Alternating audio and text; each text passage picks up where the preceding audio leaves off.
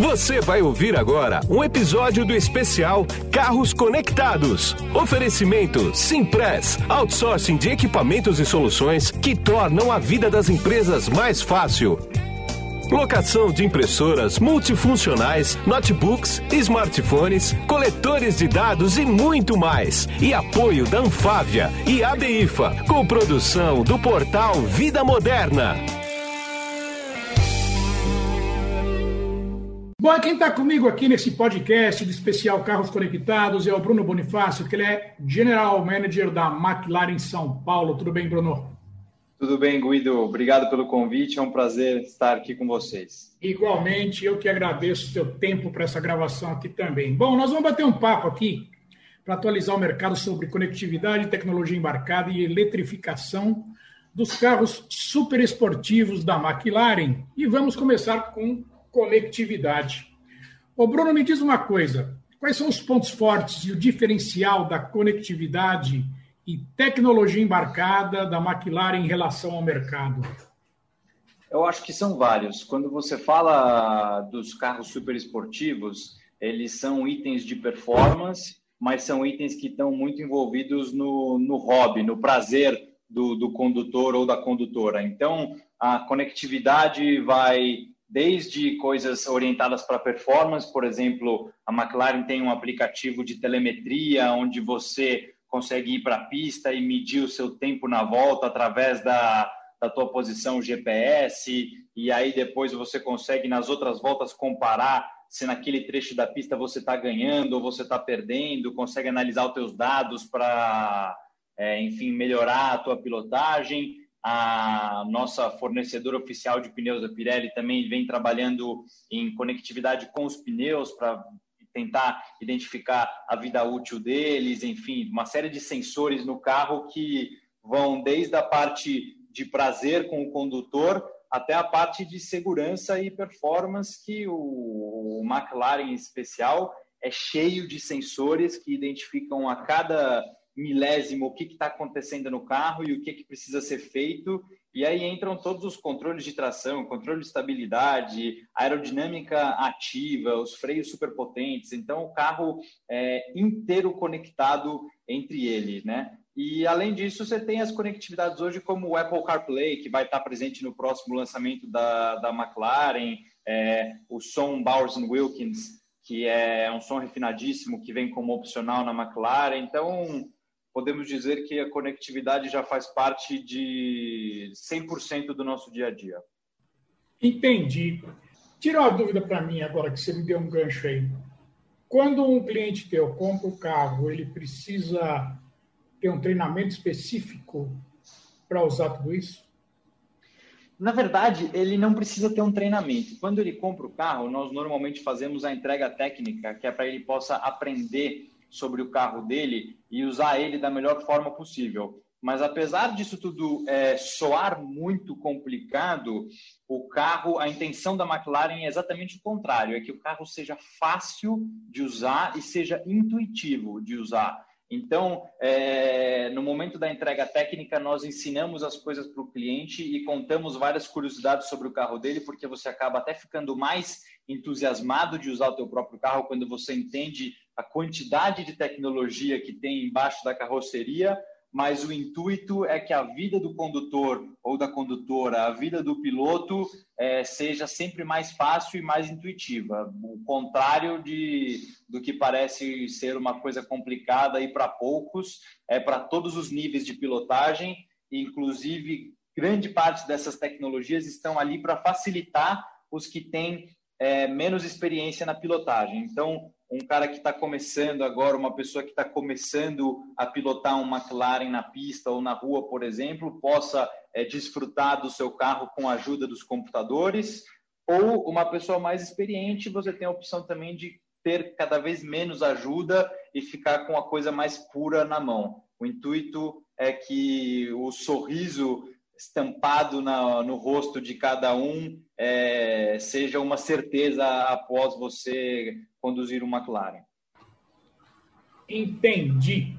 Ah, me diz uma coisa. Obviamente, essa tecnologia toda ela, ela é passível de upgrades, de evoluções, né?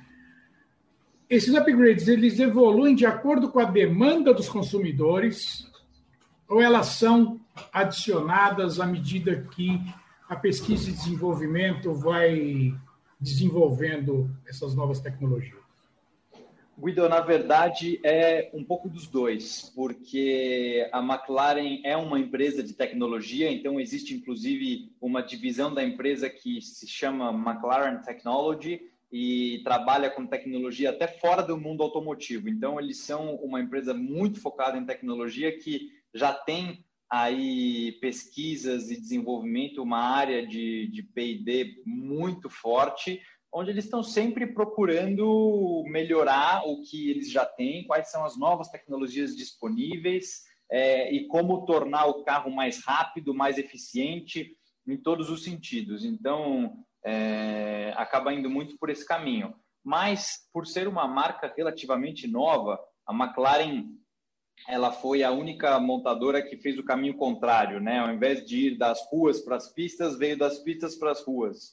E a linha de montagem dela dos supercarros começou apenas em 2010. Então, se a gente fala aí de, dos nossos principais concorrentes quase centenários, é, nós somos muito novos. Então, ela é aberta também a ouvir a demanda dos consumidores e vira e mexe presentes nos modelos algumas modificações que que foram requisições, né, foram da, surgiram da demanda do consumidor e não só do Centro de Pesquisa e Desenvolvimento da McLaren. Entendi. Agora, quando um cliente teu vai na loja comprar um McLaren, né? Eu falo que ele não vai comprar, ele vai se dar de presente, né, um McLaren. Sim. Quais são os itens de, de conectividade que eles mais demandam? Por exemplo, chega, o consumidor chega e fala assim: escuta, eu consigo conectar o celular, eu consigo uh, falar no viva voz, por exemplo? Tem esse tipo de questionamento ou não? Com certeza. É, alguns mais, outros menos. Não é uma coisa unânime, né? E a, a gente percebe uh, os nossos consumidores, cada um deles tem uma prioridade. Então, existem alguns que vêm procurando por uma conectividade, perguntam sobre o Bluetooth, perguntam como é que eu conecto meu cabo USB, né? Quero ouvir uma música, quero ouvir um som de maior qualidade, quero falar no telefone, o GPS, etc.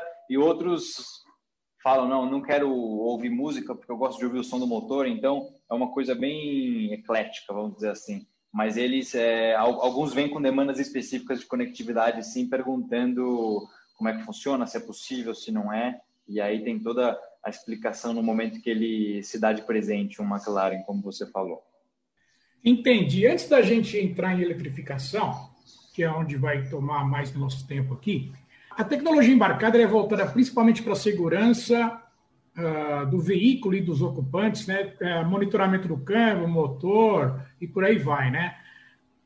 Quais são os destaques que estão presentes nos carros da McLaren? Porque eu acredito que pela potência e por tudo mais, a tecnologia faz um papel grande a tecnologia embarcada faz um papel grande no monitoramento de motor e câmbio e uh, suspensão, por exemplo, né?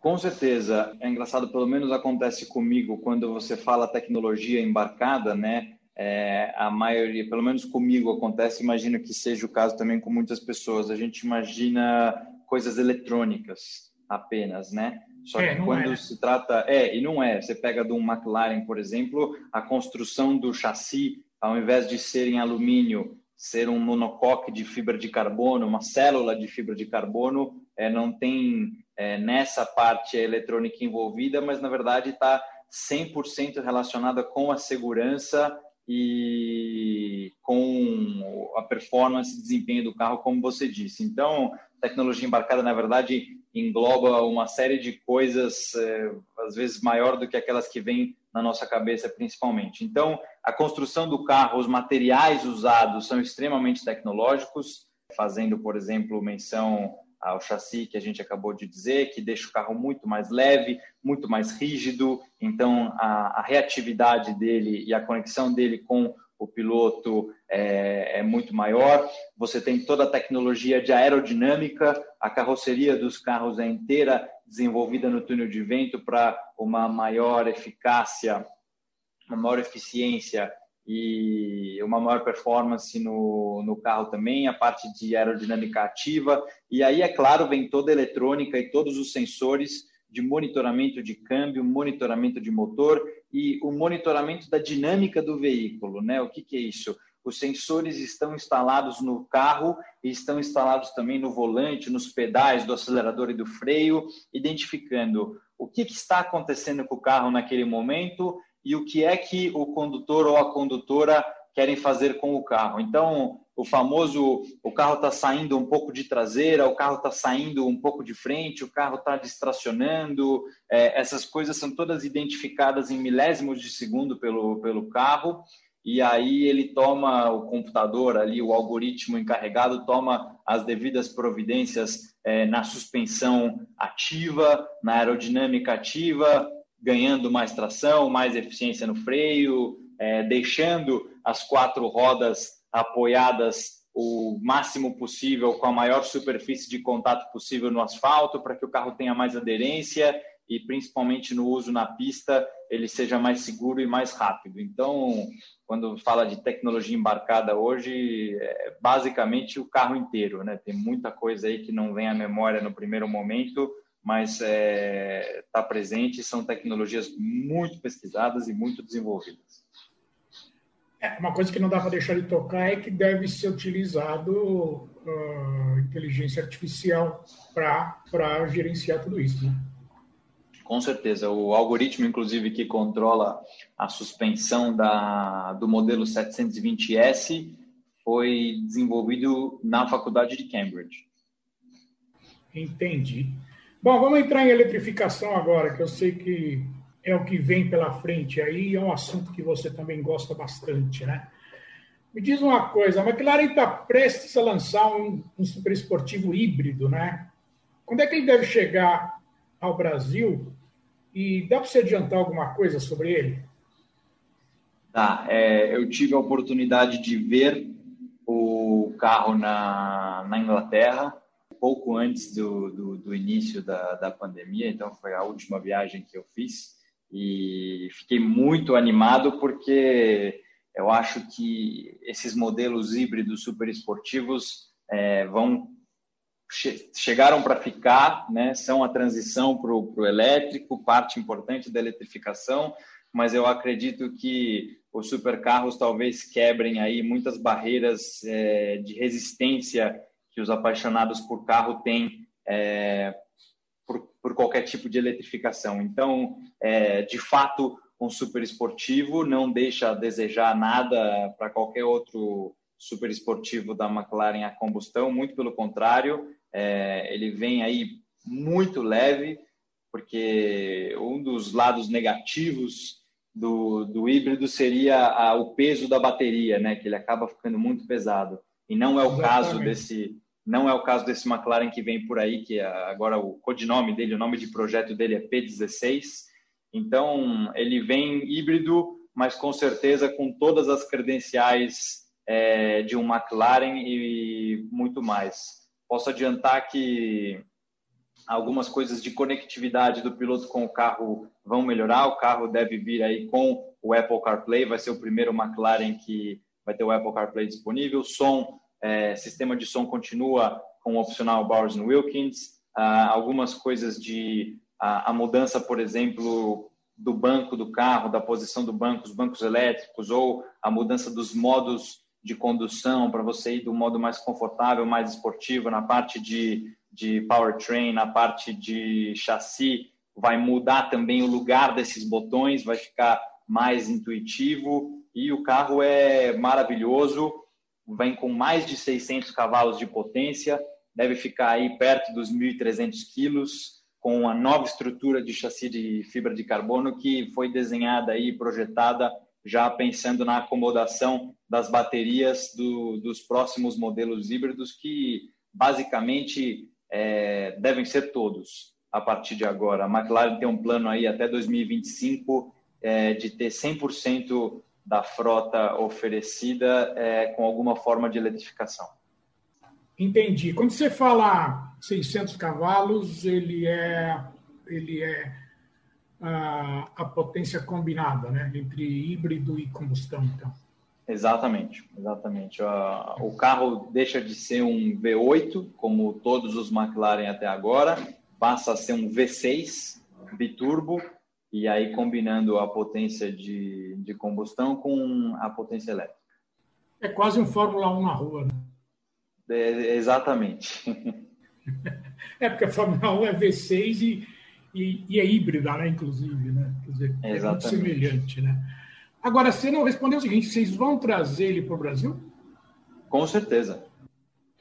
Com certeza. Ah, tá bom. Agora, dá para ter ideia do interesse do público de McLaren, né, pela procura entre híbrido e elétrico? Qual que é mais procurado?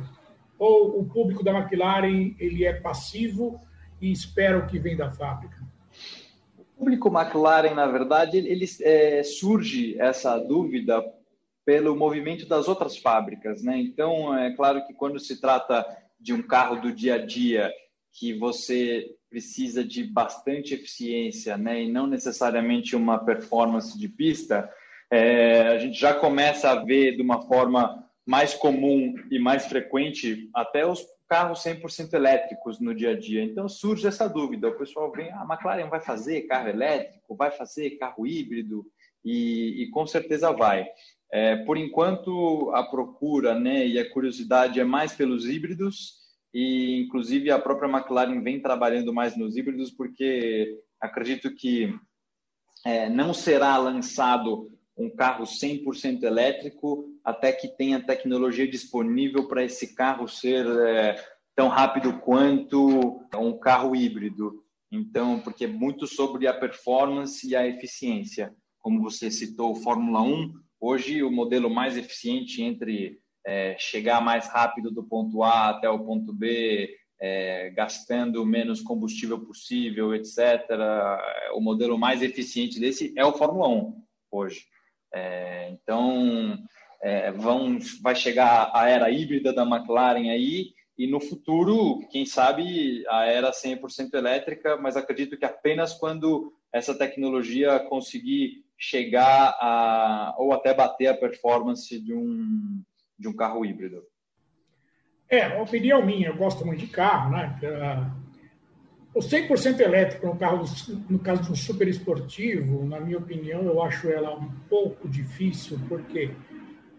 Porque quem compra um carro desse gosta de sentir cheiro de gasolina e pneu, né? Sim, sim.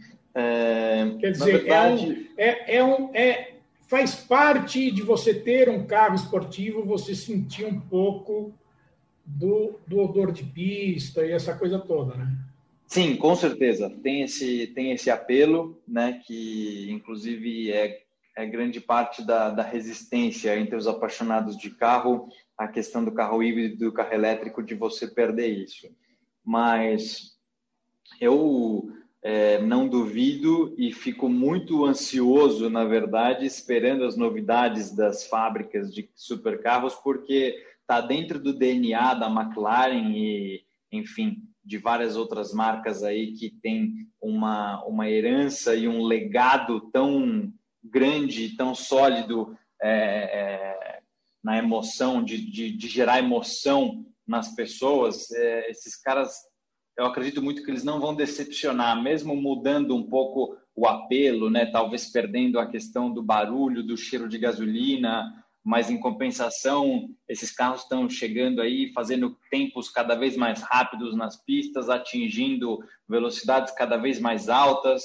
Então, eu acredito que, de uma forma ou de outra, talvez de uma forma diferente daquela que a gente esteja acostumado, a, do, a dose de adrenalina está garantida e se não mais alta. Então, eu pessoalmente sou um cara muito cabeça aberta com isso, é, um entusiasta da eletrificação e sempre coloco minhas expectativas altas como, como fã para ser surpreendido por cada lançamento dessas marcas tão bacanas aí, que é um prazer poder estar envolvido nesse trabalho e como entusiasta, como fã, acompanhar os lançamentos das mais diversas tecnologias, esses caras aí sempre têm um, um coelho na cartola, né? Como, como existe aquela expressão.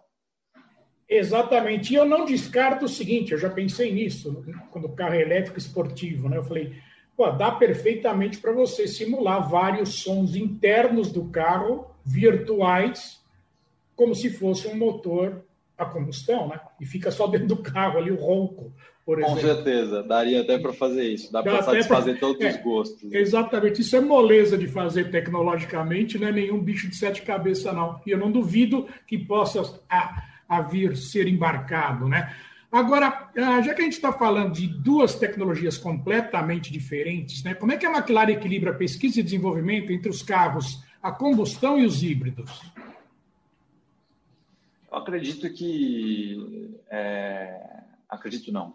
Tem um grande setor ali de pesquisa e desenvolvimento, e eu acredito que seja feito uma, um balanceamento no seguinte sentido: escolhendo quais são as prioridades.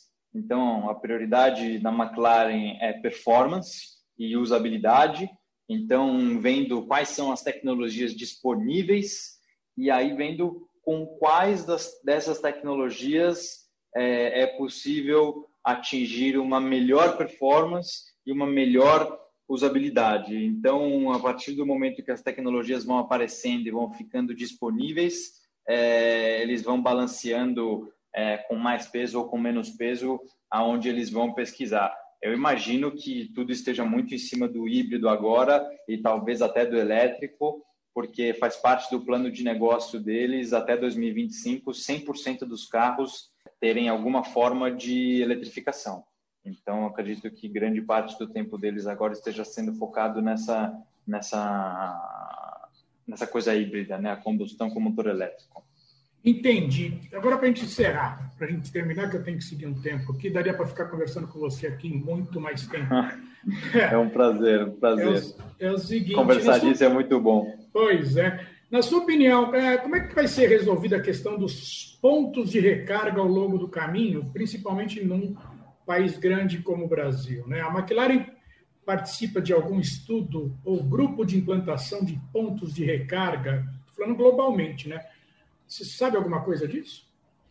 Sim, eu já conversando com o pessoal lá, já ouvi dizer que eles é, participavam bastante na parte de estudos, inclusive sobre como, de repente, criar uma estrada onde você carregue o seu carro enquanto você está andando, né? Com a, aquela questão, hoje em dia existem até aquelas vagas que você coloca o teu carro, não necessariamente liga nada no teu carro, mas você consegue carregar é, a bateria. Sim, é por indução, é, né?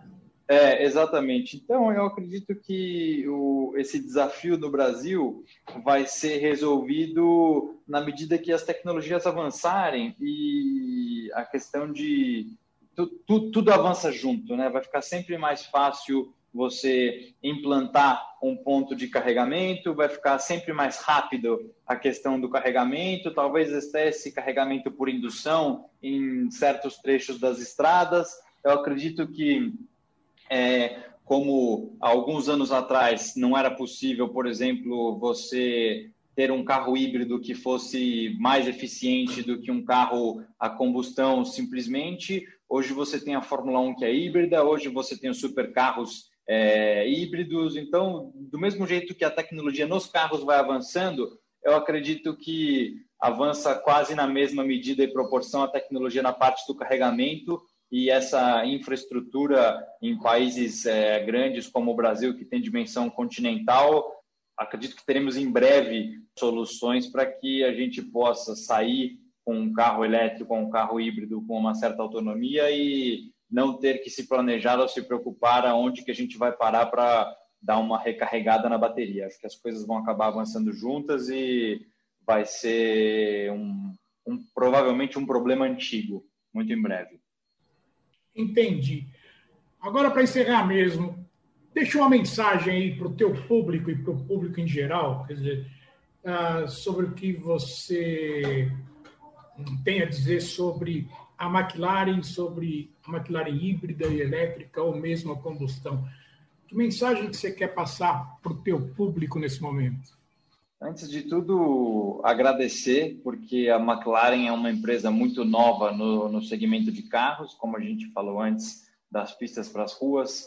aí há apenas 10 anos competindo com marcas centenárias e o, o respeito e a atenção que nós recebemos é muito gratificante. E no Brasil, mais nova ainda, com o início da nossa operação apenas em maio de 2018, então estamos aí há dois anos e meio, o carinho que nós fomos recebidos por, com que nós fomos recebidos por todos os entusiastas, os apaixonados e os amigos que acabaram virando clientes e hoje são nossa família. Agradecer por todo esse esse carinho que nós fomos recebidos, chegando é, novos num país como o Brasil, que tem tanta cultura de carro, tanta cultura de Ayrton Senna, Emerson Fittipaldi, de corrida e de gasolina na veia, e agora vamos falar energia elétrica na veia também, não podemos esquecer. E, enfim, a McLaren, a gente tem a oportunidade de ver no que, que eles estão trabalhando, posso garantir para vocês que com eletrificação ou sem eletrificação, só tem coisa legal sendo desenvolvida na McLaren para todo mundo que é apaixonado e vai ser muito bacana. Estou muito animado, confiante e ansioso com, com o futuro da nossa marca no Brasil e no mundo. Tá legal, Bruno. Eu quero agradecer bastante a tua participação aqui nesse podcast. Obrigado por esses minutos que você separou para mim aí. Eu sei que a tua agenda é bem concorrida e não vai faltar oportunidade para a gente se falar. Muito obrigado, viu? Eu que agradeço o convite e com certeza estou, estou pronto para as próximas. Tá bom. E aqui é Guido Orlando Júnior, diretor de conteúdo do portal Vida Moderna. Para o especial Carros Conectados, que você acessa em www.vidamoderna.com.br. Tchau. Simpress, outsourcing de equipamentos e soluções que tornam a vida das empresas mais fácil. Locação de impressoras multifuncionais, notebooks, smartphones, coletores de dados e muito mais. Ofereceu este episódio do especial Carros Conectados, que também tem o apoio da Anfávia e da ABIFA, com produção do portal Vida Moderna.